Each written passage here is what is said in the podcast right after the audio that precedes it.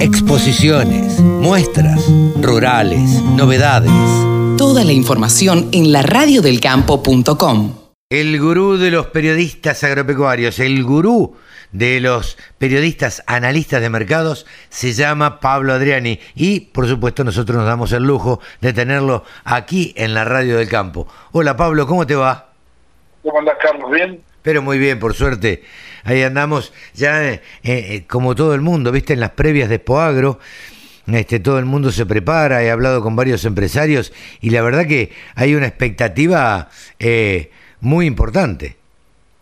Sí, sí, fueron fue mucho tiempo, no sé si fueron dos o tres años, Sí, dos años. Dos años que, el sector no tuvo su, su muestra a campo, que es una de las más importantes a nivel mundial. Sí, sí, sí, claro. Eh, tuvimos la oportunidad de ir a, a, Fan Progreso en Estados Unidos.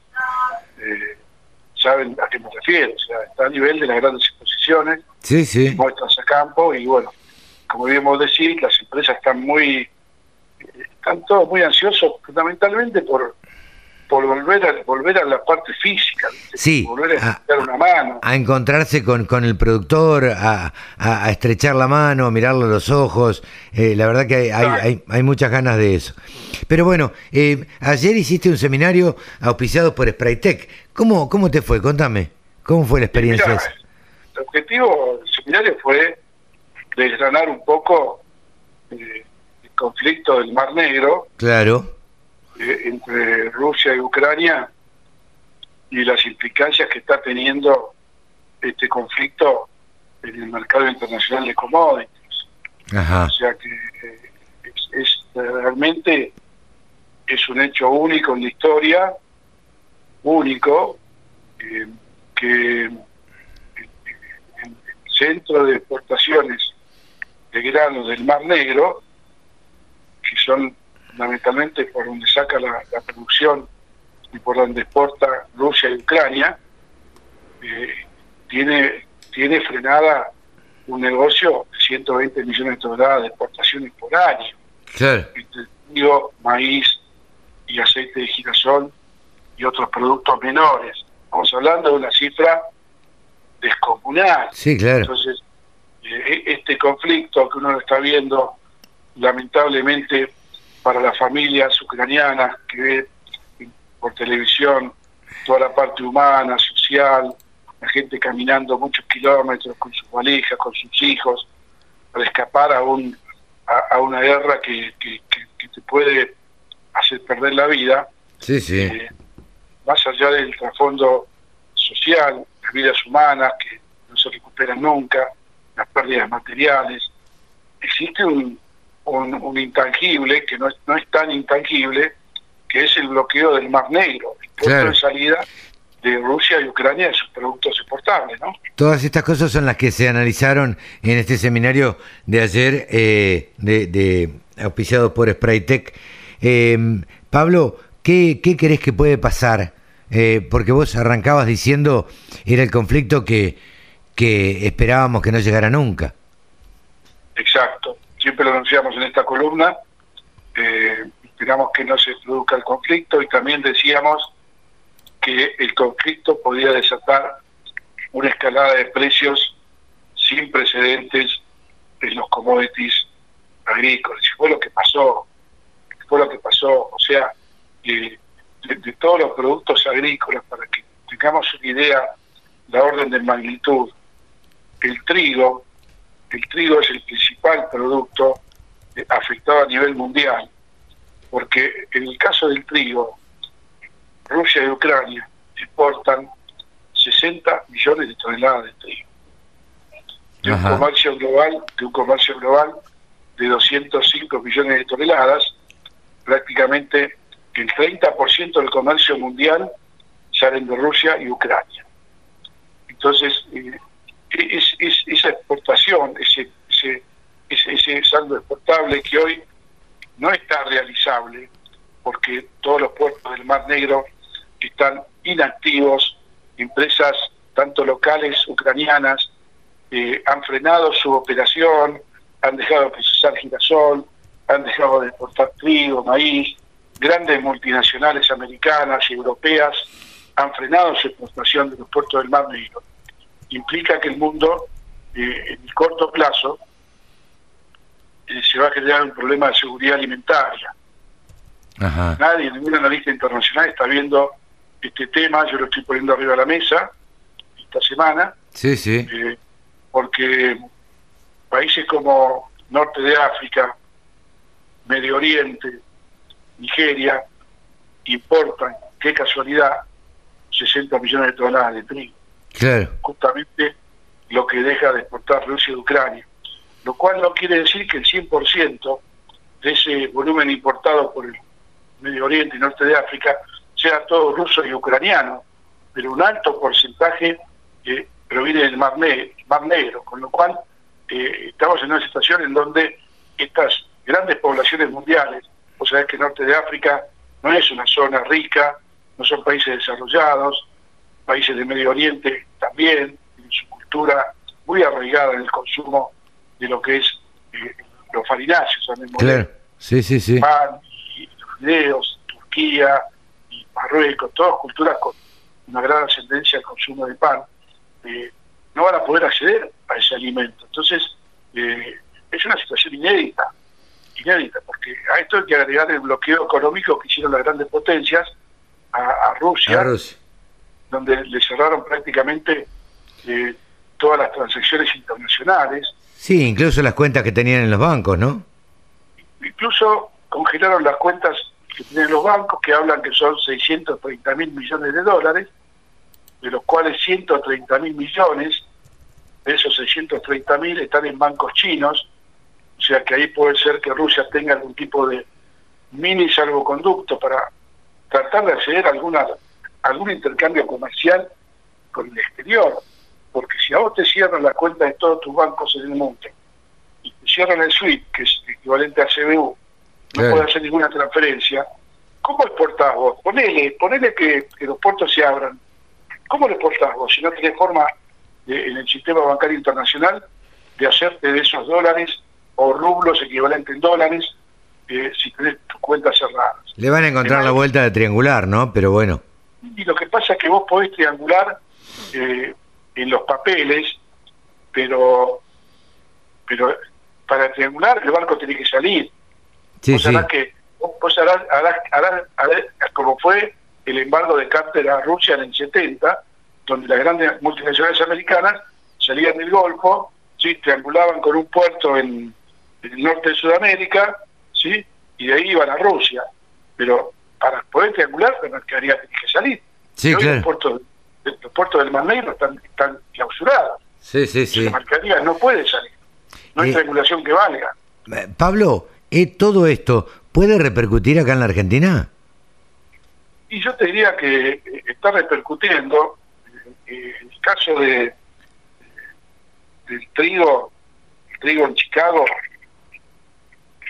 tuvo varios días de límites máximos, que es cuando el mercado puede subir lo máximo que puede subir, que son unos 24 dólares por tonelada, sí. y después el mercado se dice, se bloquea, se bloquea y no hay ni compras ni ventas, hasta el otro día que hay otro límite máximo, o se expande el límite y puede subir entre, en vez de 24 a 30 dólares por tonelada. Bueno, el trigo en el mundo es un fuego, es un polvorín para que te des una idea. Subió cerca de 90 dólares en 8 días hábiles, en 8 días, desde que empezó el conflicto. No hábiles, desde el 25 de febrero a la fecha. 90 dólares. En Argentina subió a 37 dólares. En Argentina subió menos porque el gobierno tiene intervenido los registros de exportación de trigo, entonces la exportación no puede registrar nueva venta de trigo y no puede exportar más. Además la exportación ya tiene todo el trigo comprado. Con lo cual, eh, estamos en una situación en donde eh, Argentina no puede capturar la suba de precios por un lado, ni puede reemplazar parte de la caída de la oferta de trigo del Mar Negro, sino que eh, la estrategia del gobierno de, desbloquear el trigo argentino de la tendencia internacional dio resultados. sí, sí, sí. no, es un, no es un consuelo de tontos, como dicen, dio resultados. El trigo argentino tendría que haber subido eh, 90 y 100 dólares. Claro. Y eso sí hubiera sido un impacto terrible en, el precio del trigo, del pan, de la harina. Entonces, es una manera, digamos que ha sido exitoso lo que implementó para el gobierno, eh, pero nadie se iba a imaginar que íbamos a tener esta catástrofe de, Rusia y Ucrania con la caída de la oferta de trigo, de maíz, de aceite de generación, que no está muy bien. No, sin duda, sin duda, y una guerra eh, en el mundo, por más lejos que esté, no, no favorece a nadie, por el contrario, perjudica a todos. Totalmente, totalmente, y te digo la verdad, eh, la tranquilidad que hay que llevar a los productores que te siguen, eh, que nos siguen con la radio del campo, es que las exportaciones de Argentina no tienen ningún tipo de impedimento para seguir avanzando, para seguir exportando. Claro. Lógicamente, lógicamente nosotros que conocemos la idiosincrasia del productor, cuando el productor, que cuando el productor ve que un mercado está hirviendo y sube, como está subiendo, lo que menos hace es vender. Sí, claro, claro. ¿Ves? Entonces se encuentra con esa situación de que hasta ahora, el jueves, el lunes y martes feriado, podemos decir que, que, que a los productores les benefició una suba de 30, 40 dólares. Claro caso del trigo, 20 dólares de maíz, sí, sí, sí, dólares de soja. Entonces, eh, y no haber vendido el jueves y viernes también lo benefició, porque los mercados siguieron tendencia alcista. Claro. Eh, lógicamente, el día, el día D, que es cuando venga la baja, cuando venga la baja, eh, cuando venga el cambio de, de humor, lo que decimos a veces en la discusión que tengo con analistas internacionales que tienen peso en, el área geopolítica, es que un cese al fuego, más que estar lejos, un cese al fuego, los mercados se destrozan. Sí, claro. Eh, ahí se está hablando... ahí en una jornada lo que ganaron en una semana. Ahí se está hablando, las últimas noticias dan de una... Eh, una un cese, un alto al fuego en los corredores seguros para que la gente pueda salir, eh, solamente en los corredores seguros, no, no en otros lados.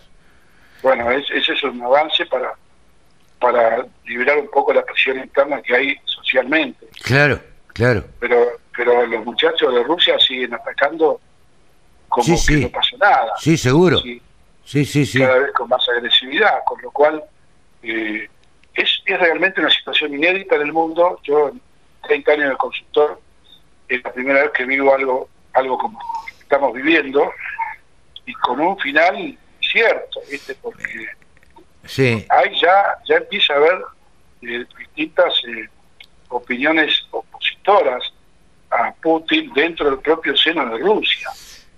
Porque vos ponete en el lugar de la cantidad de inversores rusos que han crecido en el mundo, empresas rusas que han crecido, que han puesto su filial en Europa y Estados Unidos, de repente esos millonarios rusos, que se llaman en la época de los últimos 10 años, en estos momentos tienen la empresa a riesgo de, ir a quiebra. Entonces, ese, ese establishment ruso no va a ser, en definitiva, eh, quienes le pongan un límite a Putin. Claro, no, más vale, más vale.